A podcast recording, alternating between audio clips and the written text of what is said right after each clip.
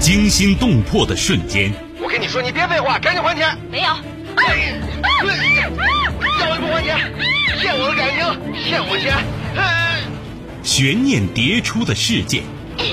杨一，你不要喊，已经晚了，谁也救不了你了。法律，法律会替我报仇的。你，你也会不不好死。这就是对你人生哲学的最后总结。人性善恶，爱恨情仇。王恒，你说什么呢？我一直拿你当干儿子。什么干儿子？我才不是你干儿子呢！你，我，我告诉你，我就要跟你在一起，你赶紧跟他断绝关系。咱俩差着一辈儿呢，怎么在一块儿啊？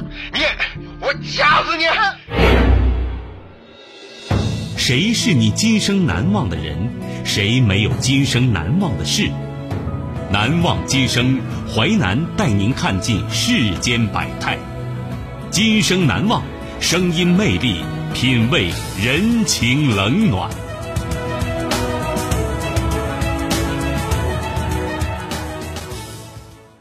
欢迎您收听《今生难忘》，我是淮南。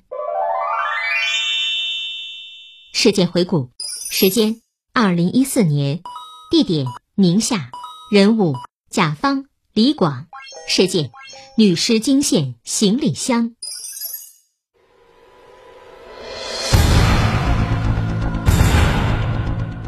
二零一四年十二月二十七号，民警经过八十八个小时的日夜鏖战。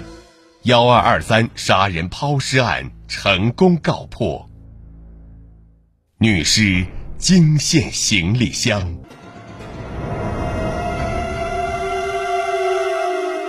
护膝。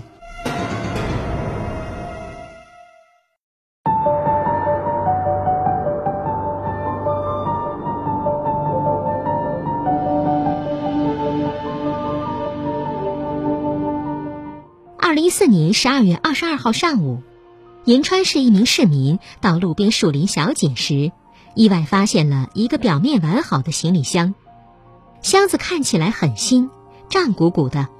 市民好奇上前打开了行李箱，结果眼前的一幕吓得他登时一声惨叫，箱子里是一具女尸。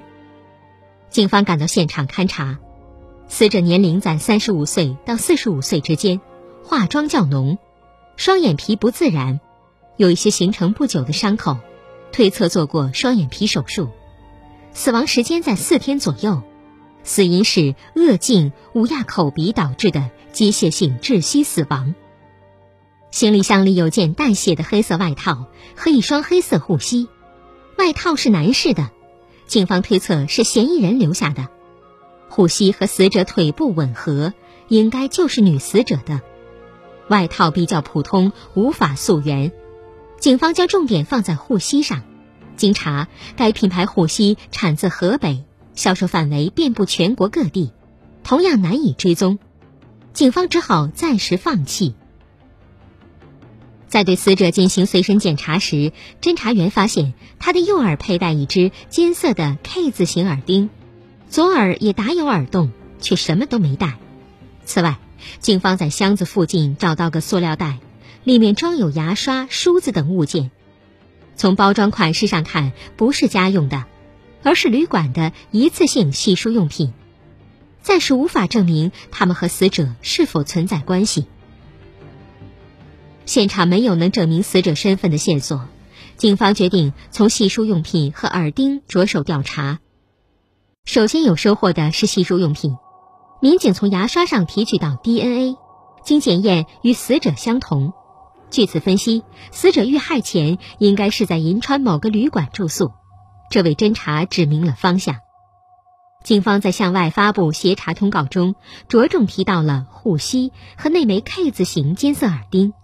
通告发出后，陆续收到近千条线索，警方一一核查，最后逐个排除。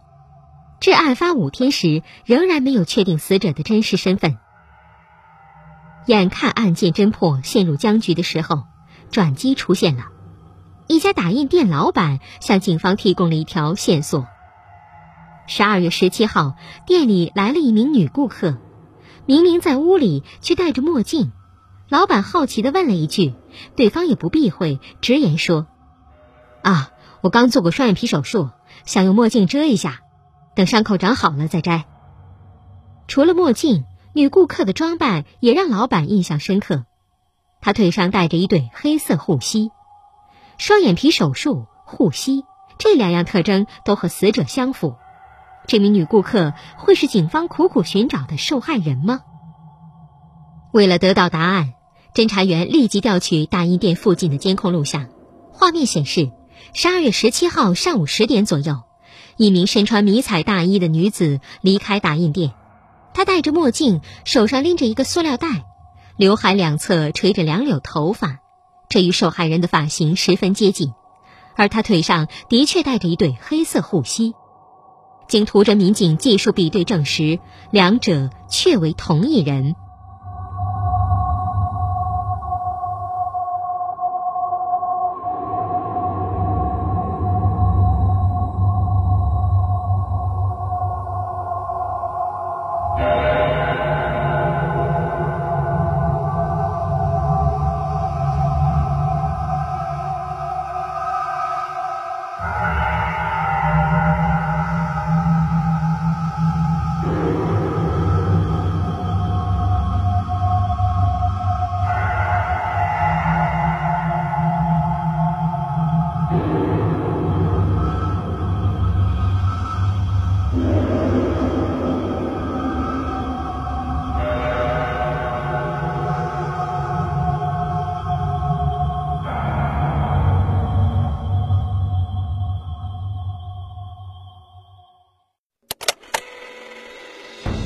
欢迎您继续收听《今生难忘》，淮南带您看尽世间百态，声音魅力，品味人情冷暖。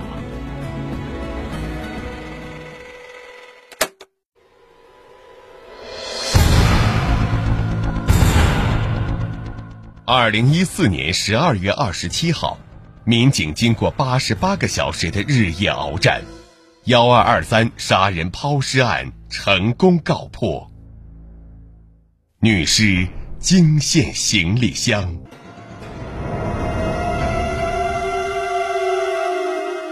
行李箱。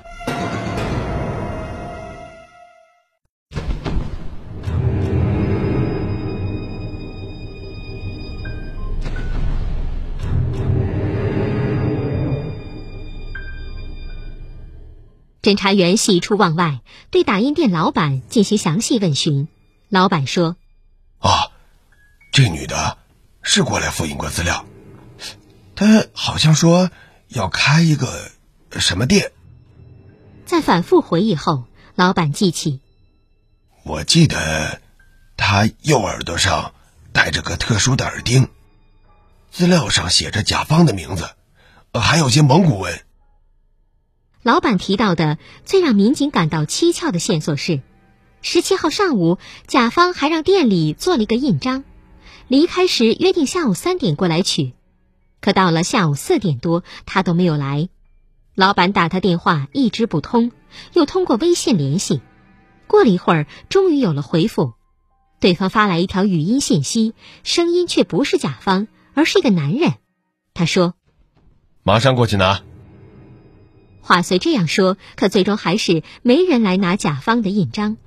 这个男子是谁？他和甲方的遇害有没有关联呢？警方立即根据老板提供的线索展开核查，很快确定甲方的身份信息。他来自内蒙古鄂尔多斯。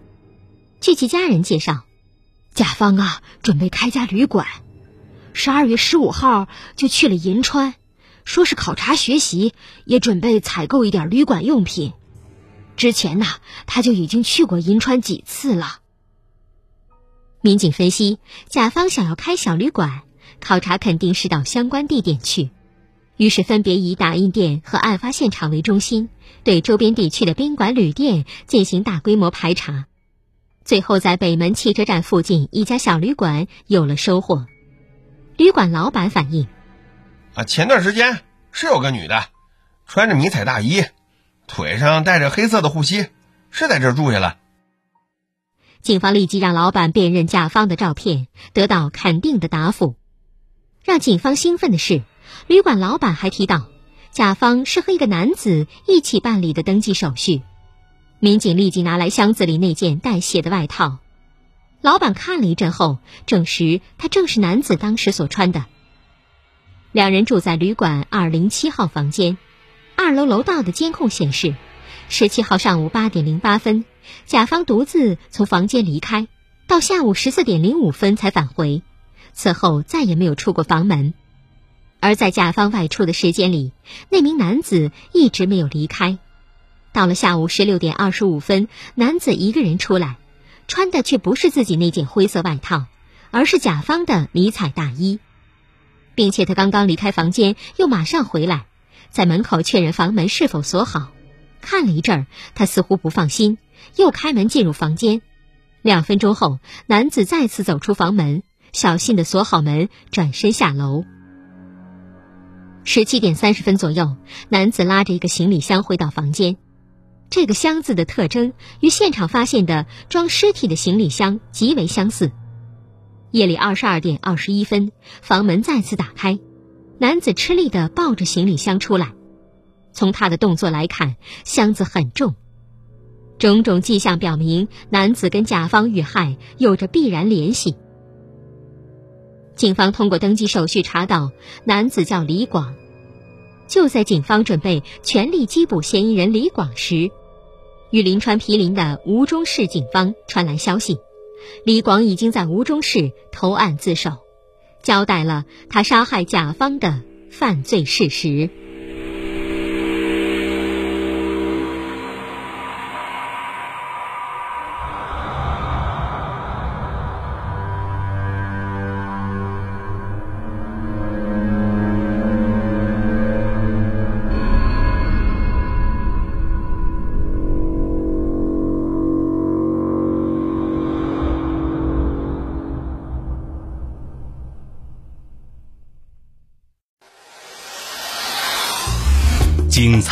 是结构，新锐的声音制作，在纷繁复杂的真相与假象中，淮南用魅力声音解读世间百态，品味人情冷暖。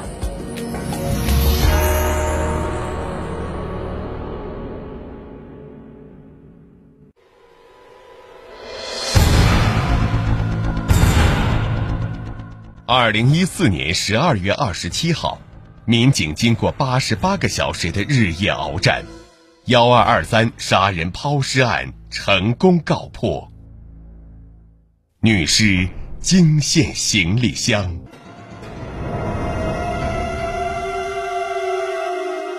争吵。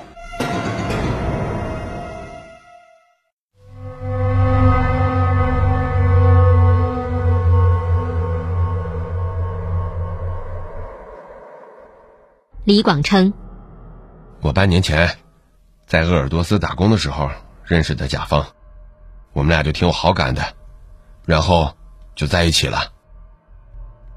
交往一段时间后，甲方跟李广谈了要开旅馆的想法，李广对此十分支持。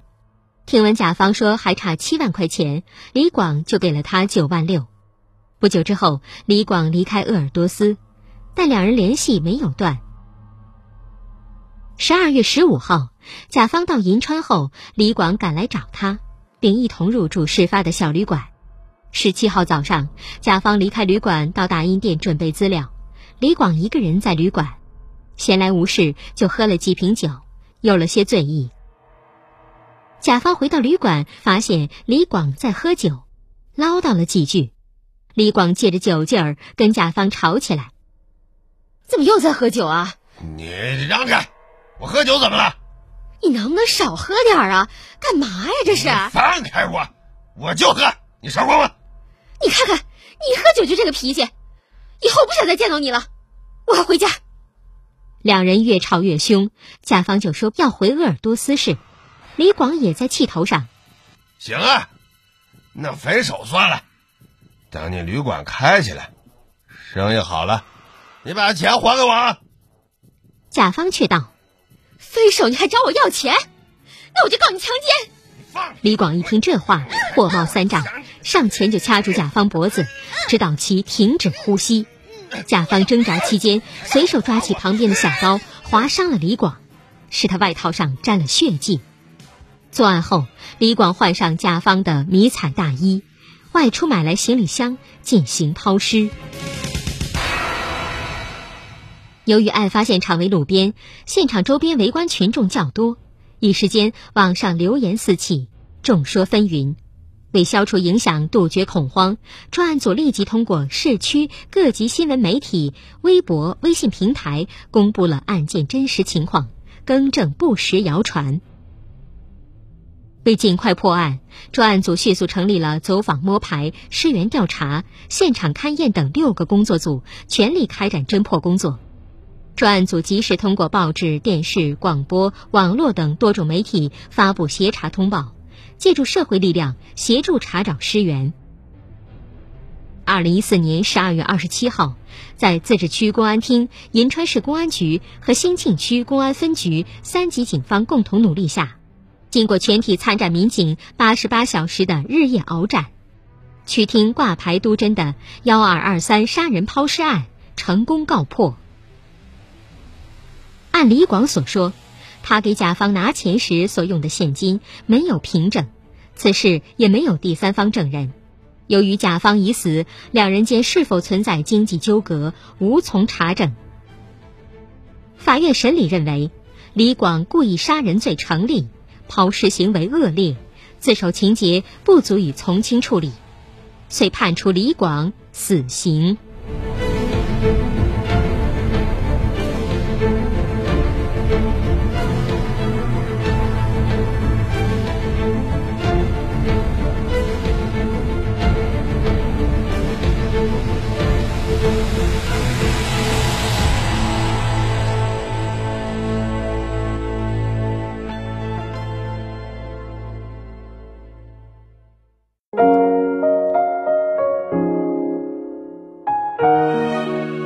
今生难忘启示录，犯罪是懦弱而非勇敢。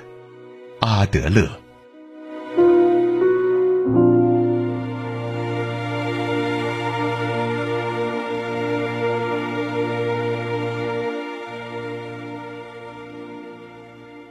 纪实小说剧《今生难忘》，编辑制作淮南，演播淮南一心，播出时间。周一至周五十七点三十分至十八点，您还可以通过吉林广播网、蜻蜓 FM 在线或点播收听。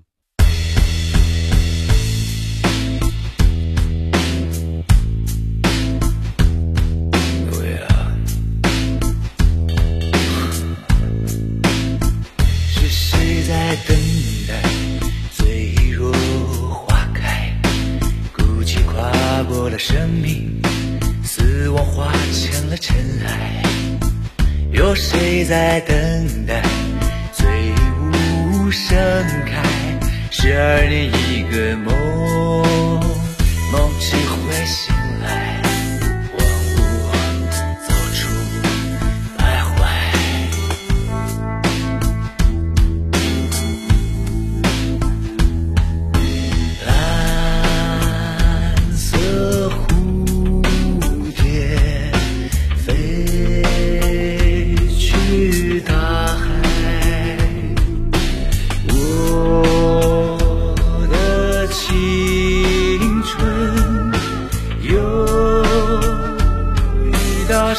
在